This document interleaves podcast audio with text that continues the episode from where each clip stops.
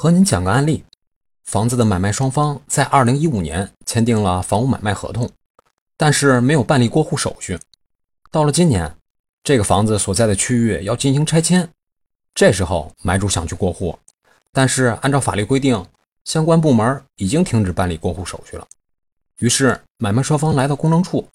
咨询能否办理房屋买卖合同公证，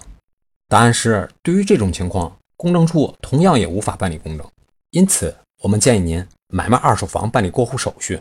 最好不要超过半年。以上就是今天的音频，供您参考。